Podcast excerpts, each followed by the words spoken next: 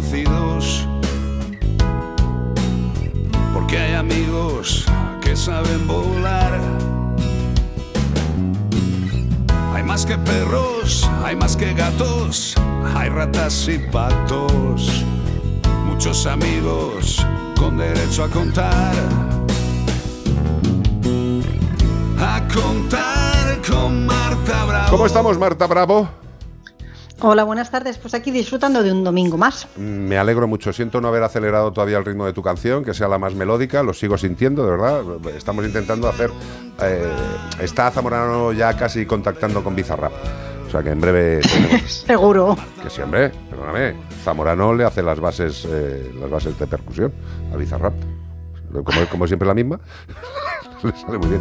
Eh, Marta Bravo, eh, me dice Beatriz Ramos Jiménez las aves, las aves migratorias y esta maravillosa eh, escasez de agua. No vamos a llamarlo la palabra que no me gusta decir. Escasez de agua. Ya, pero es que es una sequía. Vaya, ya lo dijo. A ver, estamos en sequía y a eso le unes una serie de explotaciones que no están controladas del acuífero de eh, esos humedales. Pero esto pasa en Doñana y también está pasando en, Daimiel. Es decir, las tablas de Daimiel, que es uno de los acuíferos, o sea, que, perdón, que es uno de los humedales también más importantes de España, les ocurre exactamente lo mismo. Y se está viendo eh, que las aves que migran y que suelen anidar en esas zonas, pues han disminuido o simplemente este año no están.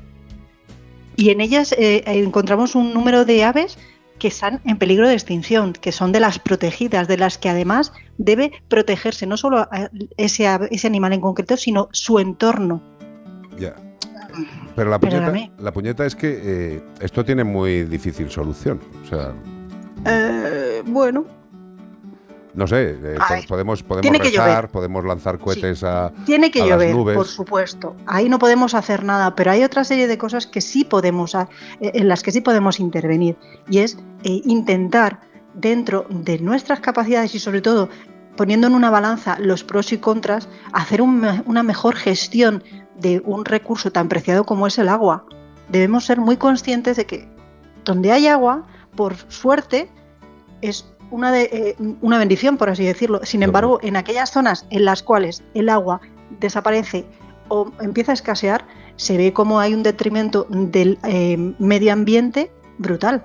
Pero no solamente del, del silvestre, sino también de- del que nosotros generamos, es decir, de los cultivos. Hombre, Pues hay que tener mucho cuidado con qué se autoriza y dónde se autoriza. yo, yo lo que pasa con el tema del agua, eh, siempre he pensado que el ser humano está involucionando en vez de evolucionando y creo que uno de los mayores problemas del ser humano es que somos vagos y que nos hemos hecho vagos a lo largo de la historia de la humanidad. Yo creo que eh, el descubrimiento del fuego de forma casual o provocada eh, fue el inicio de, la perdición del ser humano, porque dice, tenemos calor, ya lo hemos cagado, ya, ya estamos cómodos. Y a partir de ahí ya es buscar comodidad, buscar comodidad. Y la gente no va a ser consciente de, de la falta que hace el agua mientras pueda abrir un grifo y que salga un chorro en casa. Ya, pero por desgracia creo que estamos más cerca de, de- de padecer la escasez que nunca.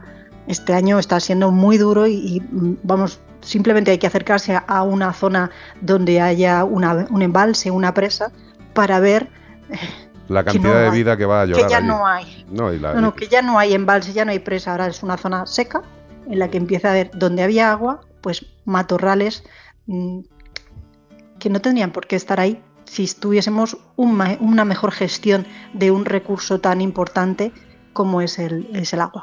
Bueno, yo lo que digo siempre cuando llegamos a este punto en un país como España con 17 Españas y cada una con una normativa hídrica, hidrológica y sus eh, puñetas es muy fastidioso. Hemos cambiado los humedales por secarrales. Sí. Bueno, y hay zonas donde se están convirtiendo en desiertos de sal cuando vas a eso y una vez que es eso, ahí no crece ya. No.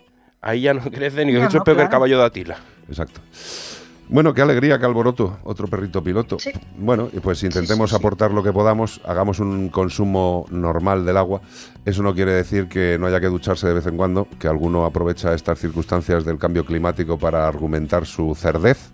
Eh, la ducha viene bien, ¿eh? Eh, Esa axila, esa ingle, por favor, darle un poquito de agua y jabón. Gracias, Marta Bravo. Un beso muy grande. Gracias a vosotros. Hasta luego. beso, adiós, chao. adiós.